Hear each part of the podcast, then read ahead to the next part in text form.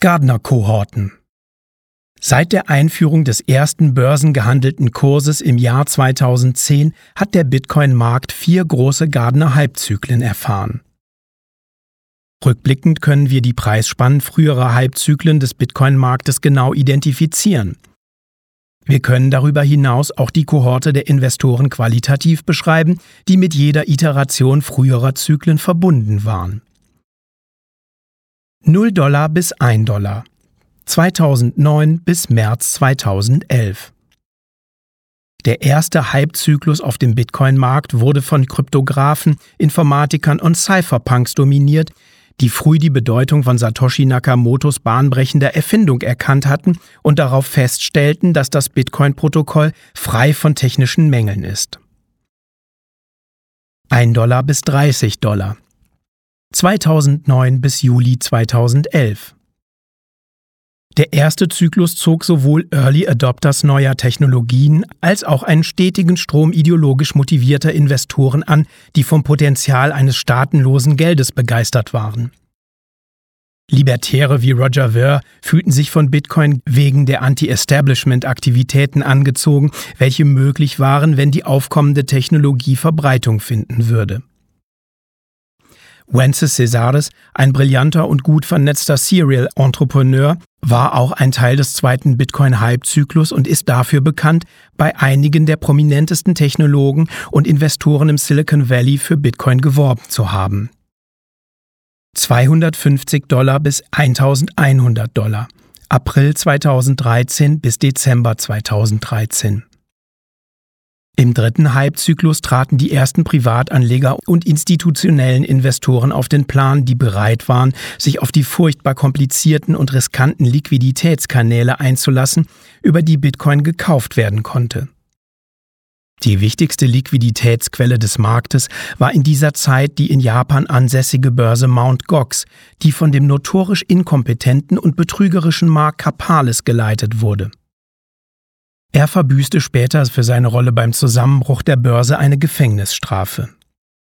Es bleibt anzumerken, dass der Anstieg des Bitcoin-Preises während der oben erwähnten Halbzyklen weitgehend mit einem Anstieg der Liquidität und der Verfügbarkeit, mit der Anleger Bitcoin erwerben konnten, korreliert war. Im ersten Halbzyklus gab es keine Börsen und der Erwerb von Bitcoin erfolgte in erster Linie durch Mining oder durch direkten Austausch mit jemandem, der bereits Bitcoin gemeint hatte. Im zweiten Halbzyklus entstanden rudimentäre Börsen, aber der Erwerb und die Sicherung von Bitcoin über die Börsen blieb für die meisten, außer den technisch versiertesten Anlegern, oftmals zu komplex. Selbst im dritten Hypezyklus gab es noch erhebliche Hürden für Anleger, die Geld an Mt. Gox überwiesen, um Bitcoin zu erwerben.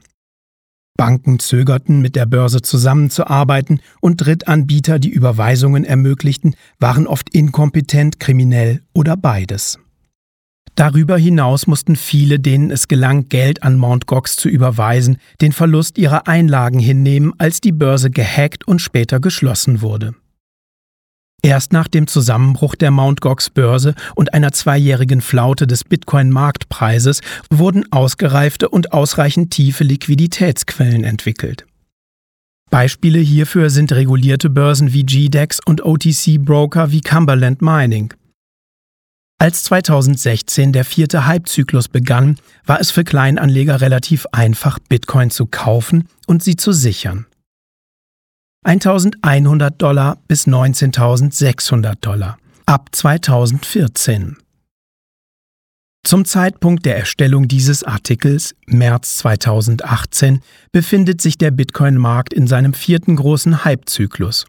Die Teilnahme am aktuellen Hypezyklus wurde von jenen dominiert, die Michael Casey als die frühe Mehrheit der privaten und institutionellen Investoren bezeichnete. Mit der Vertiefung und Weiterentwicklung der Liquiditätsquellen haben große institutionelle Anleger nun die Möglichkeit, über regulierte Futures-Märkte zu partizipieren.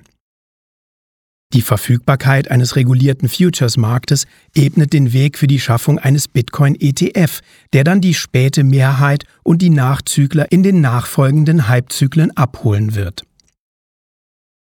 Obwohl es unmöglich ist, das genaue Ausmaß des aktuellen Hypezyklus vorherzusagen, kann man davon ausgehen, dass der Zyklus seinen Zenit im Bereich von 20.000 bis 50.000 Dollar erreicht. Deutlich oberhalb dieser Spanne würde Bitcoin einen beträchtlichen Teil der gesamten Marktkapitalisierung von Gold einnehmen. Bei einem Bitcoin-Preis von ca. 380.000 Dollar hätten zum Zeitpunkt der Erstellung dieses Artikels Gold und Bitcoin die gleiche Marktkapitalisierung. Ein erheblicher Teil der Marktkapitalisierung von Gold entstammt der Nachfrage von Zentralbanken und es ist unwahrscheinlich, dass Zentralbanken oder Nationalstaaten an diesem speziellen Hypezyklus teilnehmen werden. Der Eintritt von Nationalstaaten der letzte Gardner-Hype-Zyklus von Bitcoin wird einsetzen, wenn die Nationalstaaten beginnen, Bitcoin als Teil ihrer Devisenreserven zu akkumulieren. Die Marktkapitalisierung von Bitcoin ist derzeit zu gering, als dass es für die meisten Länder eine sinnvolle Ergänzung ihrer Reserven darstellen würde. Wenn jedoch das Interesse des privaten Sektors zunimmt und die Marktkapitalisierung von Bitcoin sich einer Billion englisch Trillion Dollar nähert, wird es für viele Staaten hinsichtlich eines Markteintritts liquide genug sein.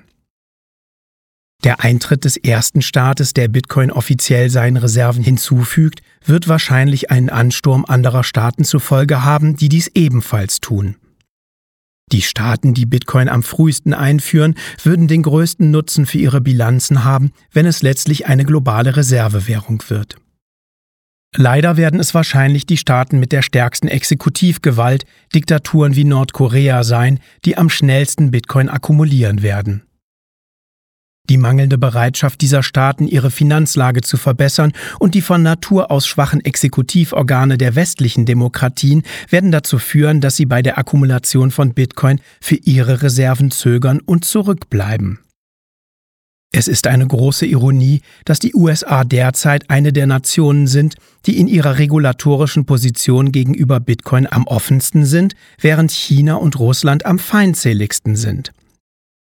Die USA riskieren den größten Nachteil für ihre geopolitische Position, wenn Bitcoin den Dollar als Weltreservewährung verdrängen würde. In den 1960er Jahren kritisierte Charles de Gaulle das exorbitante Privileg, das die USA durch die internationale Währungsordnung genossen, die sie mit dem Bretton Woods-Abkommen von 1944 geschaffen hatten. Die russische und die chinesische Regierung haben die geostrategischen Vorteile von Bitcoin als Reservewährung noch nicht erkannt und sind derzeit mit den möglichen Auswirkungen auf ihre internen Märkte beschäftigt. Wie de Gaulle in den 1960er Jahren, der als Reaktion auf die exorbitanten Privilegien der USA mit der Wiedereinführung des klassischen Goldstandards drohte, werden die Chinesen und Russen mit der Zeit die Vorteile einer großen Reserveposition in einem nichtstaatlichen Wertaufbewahrungsmittel erkennen. Da sich die größte Konzentration von Bitcoin-Mining in China befindet, hat der chinesische Staat bereits einen deutlichen Vorteil in Bezug auf sein Potenzial, Bitcoin zu seinen Reserven hinzuzufügen.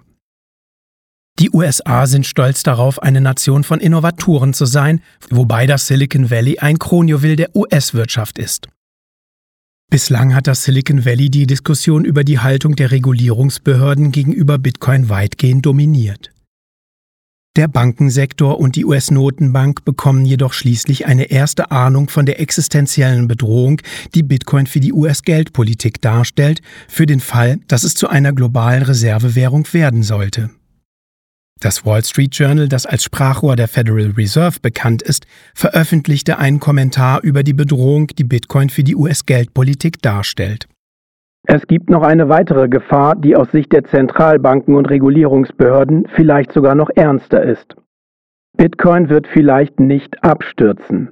Wenn die spekulative Begeisterung für die Kryptowährung nur der Vorläufer dafür ist, dass sie weiterhin als Alternative zum Dollar genutzt wird, bedroht sie das Geldmonopol der Zentralbanken. In den kommenden Jahren wird es einen großen Kampf zwischen innovativen Unternehmern im Silicon Valley und dem Bankensektor sowie den Zentralbanken geben.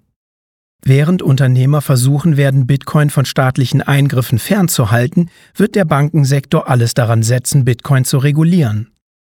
Das traditionelle Finanzsystem wird versuchen zu verhindern, dass diese Finanzindustrie und das Geldmonopol ihrer Kontrolle entgleitet. Der Übergang zum Tauschmittel. Ein monetäres Gut kann erst dann zu einem allgemein akzeptierten Tauschmittel werden, die ökonomische Standarddefinition von Geld, wenn es einen hohen Wert hat, und zwar aus dem tautologischen Grund, dass ein Gut, das keinen Wert hat, im Tausch nicht akzeptiert wird. In dem Prozess, in dem ein Geldgut zu einem weithin geschätzten Gut und damit zu einem Wertaufbewahrungsmittel wird, steigt seine Kaufkraft, sodass die Opportunitätskosten für den Verzicht auf dieses Gut im Tausch steigen. Genauer gesagt ist ein monetäres Gut nur dann als Tauschmittel geeignet, wenn die Summe der Opportunitätskosten und der Transaktionskosten für die Nutzung im Handel geringer ist als die Kosten, die man hätte, wenn man das monetäre Gut nicht als Tauschmittel benutzen würde. In einer auf Tauschhandel basierenden Gesellschaft kann der Übergang eines Wertaufbewahrungsmittels zu einem Tauschmittel selbst dann erfolgen, wenn die Kaufkraft des Geldes noch zunimmt, da die Transaktionskosten des Tauschhandels extrem hoch sind. In einer entwickelten Wirtschaft, in der die Transaktionskosten niedrig sind, ist es möglich, dass ein im Entstehen begriffenes und schnell an Wert gewinnendes Wertaufbewahrungsmittel wie Bitcoin als Tauschmittel verwendet wird, wenn auch in einem sehr begrenzten Rahmen. Ein Beispiel ist der illegale Drogenmarkt, auf dem die Käufer bereit sind, die Möglichkeit des Besitzes von Bitcoin zu opfern, um das erhebliche Risiko des Kaufs von Drogen in Fiat-Währung zu minimieren. Es gibt jedoch große institutionelle Barrieren, die verhindern, dass ein im Entstehen begriffenes Wertaufbewahrungsmittel in einer entwickelten Gesellschaft zu einem allgemein akzeptierten Tauschmittel wird. Staaten nutzen die Besteuerung als wirksames Mittel, um ihr staatliches Geld vor der Verdrängung durch konkurrierende Geldgüter zu schützen. Ein souveränes Geld genießt nicht nur den Vorteil einer konstanten Nachfragequelle, da Steuern nur in diesem Geld überwiesen werden können, sondern konkurrierende Geldgüter werden auch immer dann besteuert, wenn sie zu einem gestiegenen Wert getauscht werden. Diese letztgenannte Art der Besteuerung führt zu erheblichen Reibungsverlusten bei der Verwendung eines Wertaufbewahrungsmittels als Tauschmittel. Die Benachteiligung von marktbasierten Geldgütern ist jedoch kein unüberwindbares Hindernis für ihre Einführung als allgemein akzeptiertes Tauschmittel. Wenn das Vertrauen in ein staatliches Geld verloren geht, kann sein Wert in jenem Prozess zusammenbrechen, der als Hyperinflation bekannt ist. Bei einer Hyperinflation bricht der Wert eines staatlichen Geldes zunächst gegenüber den liquidesten Gütern in der Gesellschaft ein, zum Beispiel gegenüber Gold oder einem ausländischen Geld, wie zum Beispiel dem US-Dollar, sofern diese verfügbar sind. Wenn keine liquiden Güter verfügbar sind oder ihr Angebot begrenzt ist, bricht ein hyperinflationäres Geld gegenüber realen Gütern wie Immobilien und Rohstoffen zusammen. Das archetypische Bild einer Hyperinflation ist ein Lebensmittelgeschäft, in dem alle Waren leer gekauft werden, weil die Verbraucher aus dem rapide sinkenden Wert des Geldes ihres Landes fliehen. Wenn während einer Hyperinflation der Glaube in ein souveränes Geld vollständig verloren geht, wird dieses Geld schließlich von niemandem mehr akzeptiert und die Gesellschaft wird entweder zum Tauschhandel übergehen oder die Währungseinheit wird vollständig als Tauschmittel ersetzt. Ein Beispiel für diesen Prozess war die Ersetzung des Simbabwe-Dollars durch den US-Dollar.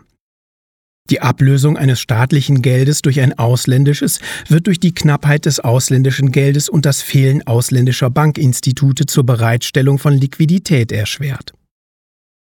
Die Möglichkeit, Bitcoin problemlos über Staatsgrenzen zu transferieren und die Tatsache, dass kein Bankensystem erforderlich ist, machen Bitcoin zu einem idealen Zahlungsmittel für diejenigen, die von einer Hyperinflation betroffen sind.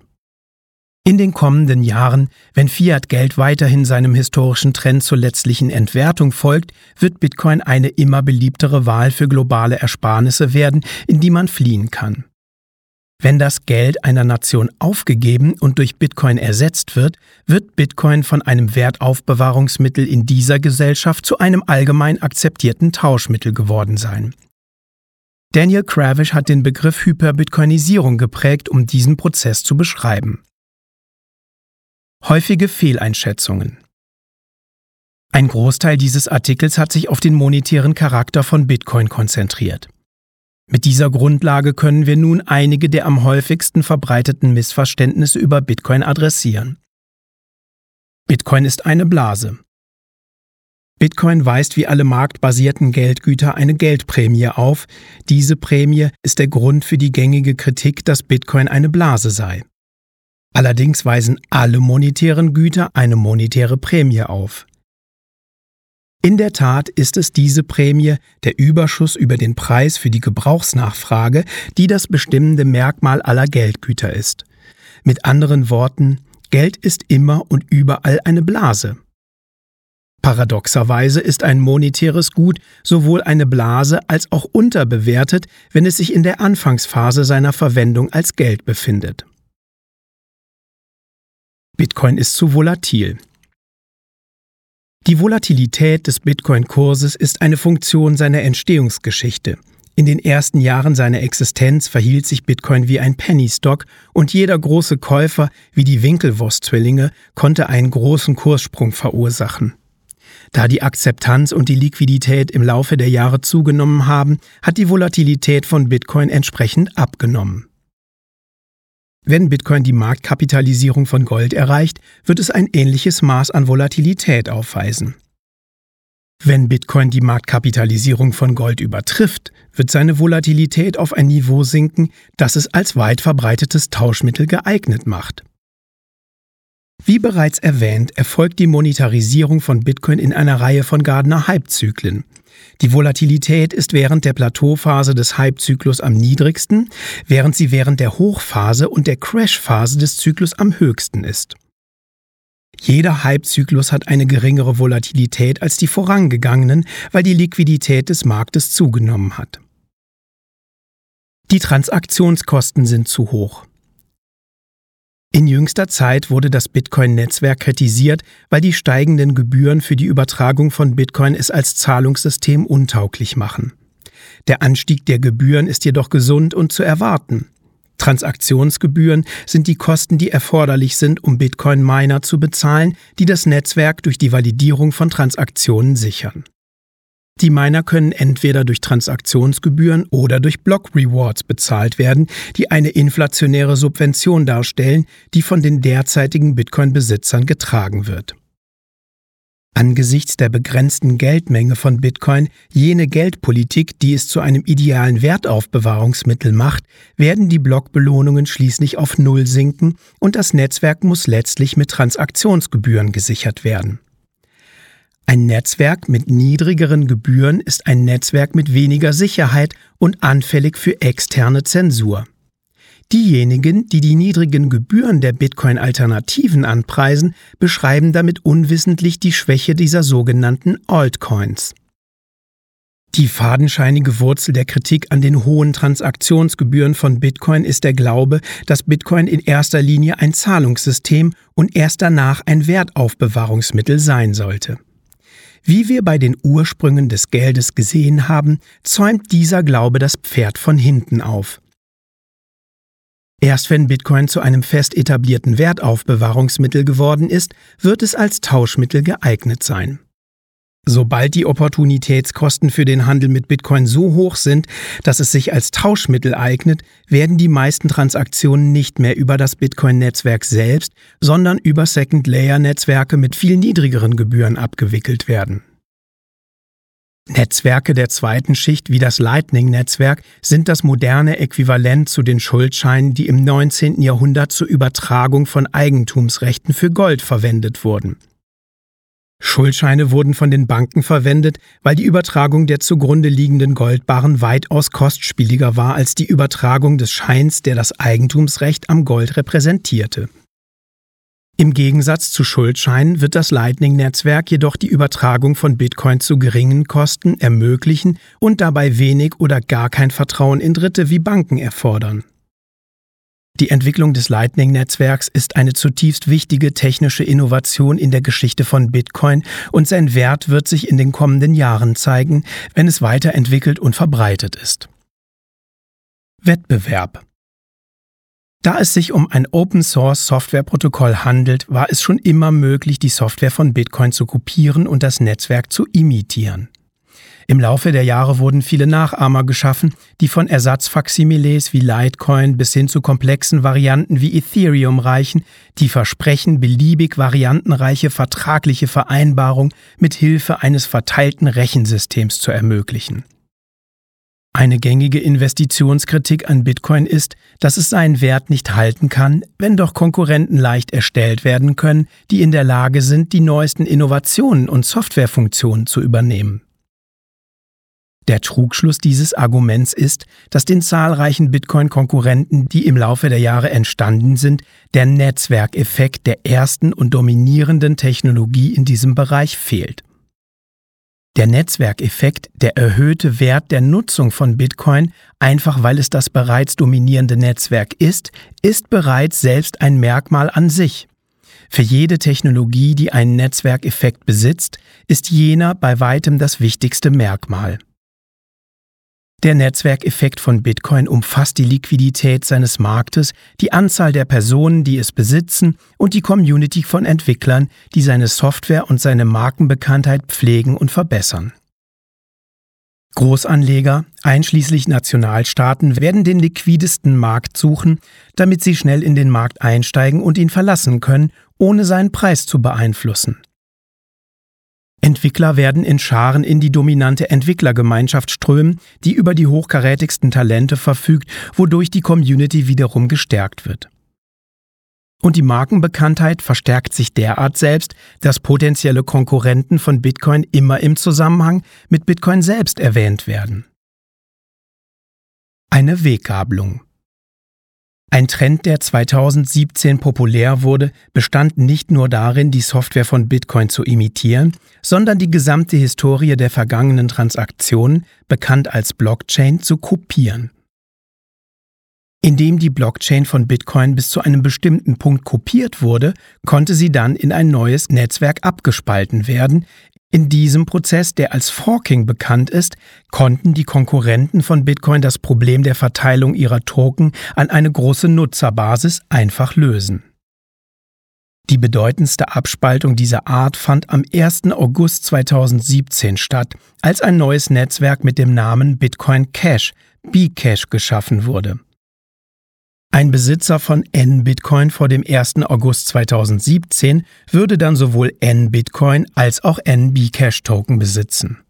Die kleine, aber lautstarke Gemeinschaft der Bcash-Befürworter hat unermüdlich versucht, Bitcoins Markenbekanntheit zu kapern, sowohl durch die Namensgebung ihres neuen Netzwerks als auch durch eine Kampagne, um Neulinge auf dem Bitcoin-Markt davon zu überzeugen, dass Bcash der echte Bitcoin ist.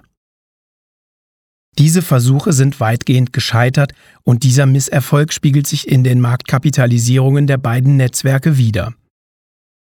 Für neue Investoren besteht jedoch nach wie vor das Risiko, dass ein Konkurrent Bitcoin und seine Blockchain klont und es schafft, Bitcoin in der Marktkapitalisierung zu überholen und damit de facto zum Bitcoin zu werden. Eine wichtige Regel lässt sich aus den großen Forks ableiten, die sowohl im Bitcoin als auch im Ethereum-Netzwerk stattgefunden haben. Ein Großteil der Marktkapitalisierung wird sich in dem Netzwerk ansiedeln, das die hochkarätigste und aktivste Entwicklergemeinschaft hat. Denn obwohl Bitcoin als ein im Entstehen begriffenes Geld angesehen werden kann, ist es auch ein Computernetzwerk, das auf Software basiert, die gewartet und verbessert werden muss.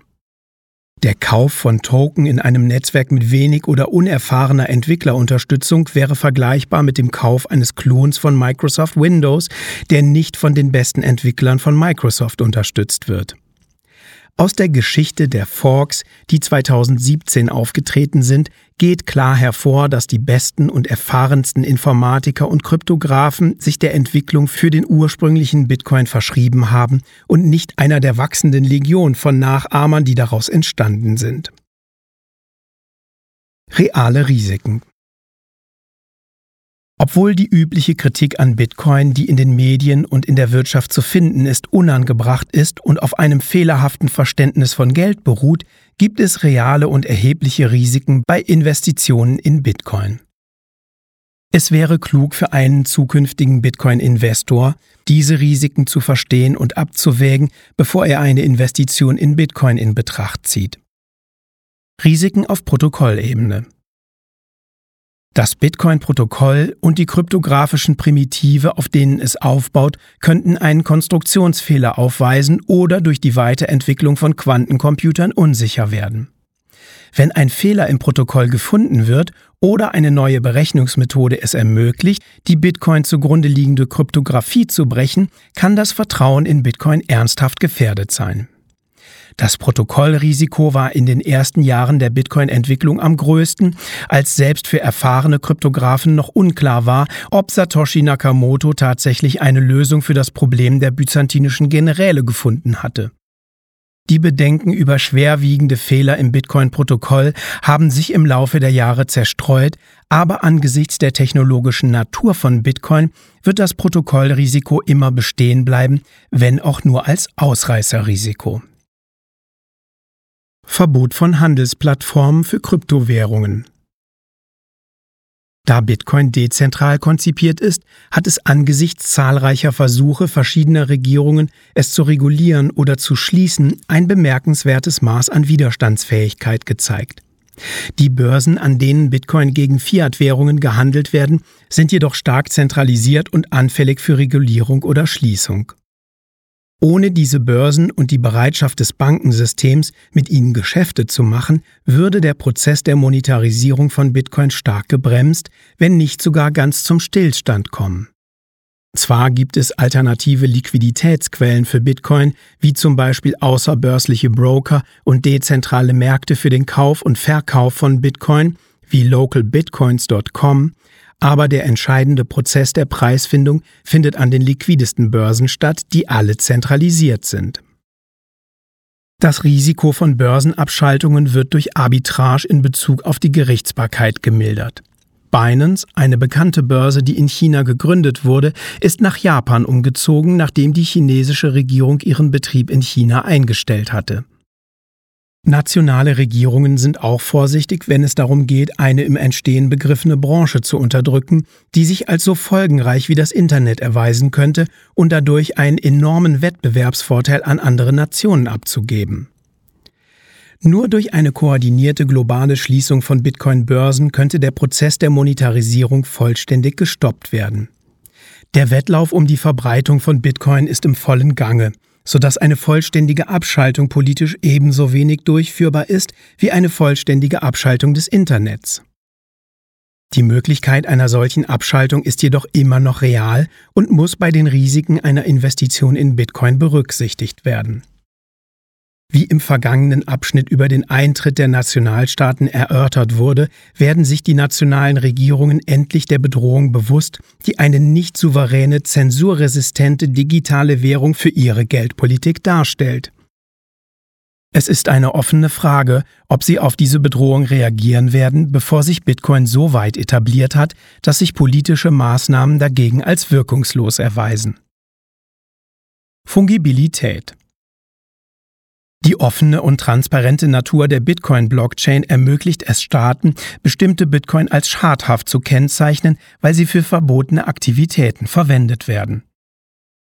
Obwohl die Zensurresistenz von Bitcoin auf Protokollebene die Übertragung dieser Bitcoins ermöglicht, könnten sie weitgehend wertlos werden, wenn Vorschriften auftauchen, die die Verwendung solcher verdorbener Bitcoin durch Börsen oder Händler verbieten. Bitcoin würde dann eine der entscheidenden Eigenschaften eines Geldgutes verlieren, Fungibilität. Um die Fungibilität von Bitcoin zu verbessern, müssen auf Protokollebene Modifikationen vorgenommen werden, um den Datenschutz von Transaktionen zu erhöhen. Während es in dieser Hinsicht neue Entwicklungen gibt, bei denen die digitalen Währungen Monero und Zcash Pionierarbeit geleistet haben, gibt es große technologische Zielkonflikte zwischen der Effizienz und Komplexität von Bitcoin und dessen Privatsphäre. Es bleibt eine offene Frage, ob Bitcoin mit Privatsphäre fördernden Funktionen derart ausgestattet werden kann, dass dies seinen Nutzen als Geld nicht auf andere Weise beeinträchtigt. Zusammenfassung Bitcoin ist ein im Entstehen begriffenes Geld, das sich von der Sammelobjektphase der Monetarisierung zu einem Wertaufbewahrungsmittel hin entwickelt. Als nicht staatliches Geldgut ist es möglich, dass Bitcoin irgendwann in der Zukunft zu einem globalen Geld wird, ähnlich wie es Gold während des klassischen Goldstandards im 19. Jahrhundert war. Die Adoption von Bitcoin als globales Geld ist genau das bullische Argument für Bitcoin und wurde von Satoshi Nakamoto bereits 2010 in einem E-Mail-Austausch mit Mike Hearn geäußert. Wenn man sich vorstellt, dass es für einen Bruchteil des Welthandels verwendet wird, dann gibt es nur 21 Millionen Münzen für die ganze Welt. Also wären sie pro Einheit viel mehr wert. Dieser Fall wurde vom brillanten Kryptographen Hall Finney, dem Empfänger der ersten von Nakamoto verschickten Bitcoin kurz nach der Ankündigung der ersten funktionierenden Bitcoin-Software, noch pointierter dargestellt. Stell dir vor, Bitcoin ist erfolgreich und wird zum vorherrschenden Zahlungssystem auf der Welt. Dann sollte der Gesamtwert der Währung dem Gesamtwert des gesamten Vermögens auf der Welt entsprechen. Die aktuellen Schätzungen des weltweiten Gesamtvermögens der Haushalte, die ich gefunden habe, reichen von 100 bis 300 Billionen Dollar. Bei 20 Millionen Münzen hat jede Münze einen Wert von etwa 10 Millionen Dollar. Selbst wenn Bitcoin kein vollwertiges globales Geld werden und lediglich mit Gold als nichtstaatliches Wertaufbewahrungsmittel konkurrieren würde, ist es derzeit massiv unterbewertet. Wenn man die Marktkapitalisierung des bestehenden oberirdischen Goldvorrats, etwa 8 Billionen Dollar, auf einen maximalen Bitcoin-Vorrat von 21 Millionen Münzen umlegt, ergibt sich ein Wert von etwa 380.000 Dollar pro Bitcoin. Wie wir in den vorangegangenen Abschnitten gesehen haben, ist Bitcoin bei den Eigenschaften, die ein monetäres Gut als Wertaufbewahrungsmittel geeignet machen, Gold in jeder Hinsicht überlegen mit Ausnahme der etablierten Geschichte. Wenn mehr Zeit vergeht und der Lindy-Effekt zum Tragen kommt, wird die etablierte Geschichte kein Wettbewerbsvorteil mehr für Gold sein. Daher ist es nicht unvernünftig zu erwarten, dass Bitcoin sich der Marktkapitalisierung von Gold annähern und sie vielleicht im nächsten Jahrzehnt übertreffen wird. Ein Vorbehalt zu dieser These ist, dass ein großer Teil der Kapitalisierung von Gold von Zentralbanken stammt, die es als Wertaufbewahrungsmittel halten. Damit Bitcoin die Kapitalisierung von Gold erreicht oder übertrifft, ist eine Beteiligung von Nationalstaaten erforderlich. Ob die westlichen Demokratien Bitcoin halten werden, ist unklar. Es ist wahrscheinlicher und bedauerlich, dass die ersten Nationen, die in den Bitcoin-Markt einsteigen, Westentaschen, Diktaturen und Kleptokratien sein werden. Auch wenn sich keine Nationalstaaten am Bitcoin-Markt beteiligen, gibt es immer noch gute Argumente für Bitcoin. Als nichtstaatliches Wertaufbewahrungsmittel, das nur von Kleinanlegern und institutionellen Investoren genutzt wird, befindet sich Bitcoin noch in einem frühen Stadium seiner Akzeptanzkurve. Die sogenannte frühe Mehrheit betritt jetzt den Markt, während die späte Mehrheit und die Nachzügler noch Jahre vom Markteintritt entfernt sind. Bei einer breiteren Beteiligung von Kleinanlegern und vor allem institutionellen Investoren ist ein Preisniveau zwischen 100.000 und 200.000 Dollar denkbar. Der Besitz von Bitcoin ist eine der wenigen asymmetrischen Wetten, an denen alle Menschen auf der ganzen Welt teilnehmen können. Ähnlich wie bei einer Call-Option ist der Nachteil eines Anlegers auf das Einfache begrenzt, während der potenzielle Gewinn immer noch das Hundertfache oder mehr beträgt. Bitcoin ist die erste wirklich globale Blase, deren Größe und Ausmaß nur durch den Wunsch der Weltbevölkerung begrenzt wird, ihre Ersparnisse vor den Launen des wirtschaftlichen Missmanagements der Regierungen zu schützen. In der Tat ist Bitcoin wie ein Phönix aus der Asche der globalen Finanzkrise von 2008 auferstanden, eine Krise, die durch die Politik der Zentralbank wie der Federal Reserve ausgelöst wurde. Abgesehen von den finanziellen Argumenten für Bitcoin wird sein Aufstieg als nichtstaatliches Wertaufbewahrungsmittel tiefgreifende geopolitische Konsequenzen haben. Eine globale, nicht inflationäre Reservewährung wird die Nationalstaaten dazu zwingen, ihren primären Finanzierungsmechanismus von Inflation auf direkte Besteuerung umzustellen, was politisch weit weniger attraktiv ist. Die Staaten werden schrumpfen, weil die Umstellung auf die Besteuerung als ausschließliches Finanzierungsmittel politisch schmerzhaft ist. Darüber hinaus wird der Welthandel in einer Weise abgewickelt werden, die Charles de Gaulles Bestreben entspricht, dass keine Nation gegenüber einer anderen privilegiert sein sollte. Wir halten es für notwendig, dass der internationale Handel, wie es vor den großen Unglücken der Welt der Fall war, auf einer unbestreitbaren monetären Grundlage beruht, die nicht das Zeichen eines bestimmten Landes trägt. In 50 Jahren wird diese Geldbasis Bitcoin sein.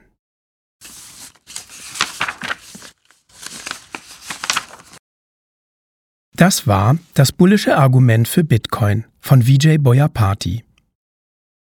Wenn euch der Text genauso gefallen hat wie mir, folgt der Bitcoin-Bibliothek gerne auf Twitter unter btc-bibliothek. Hier poste ich Neuigkeiten zu kommenden Lesungen. In der kommenden Woche gibt es im Note-Signal-Podcast eine Diskussion des Artikels. Hört mal rein.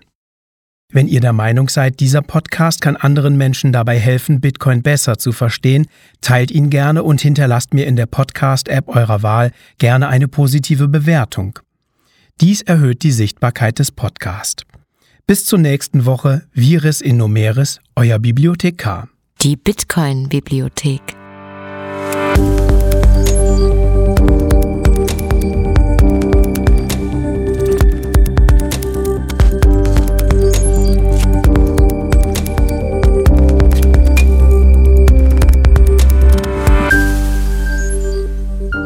Der Podcast zur dezentralen Revolution.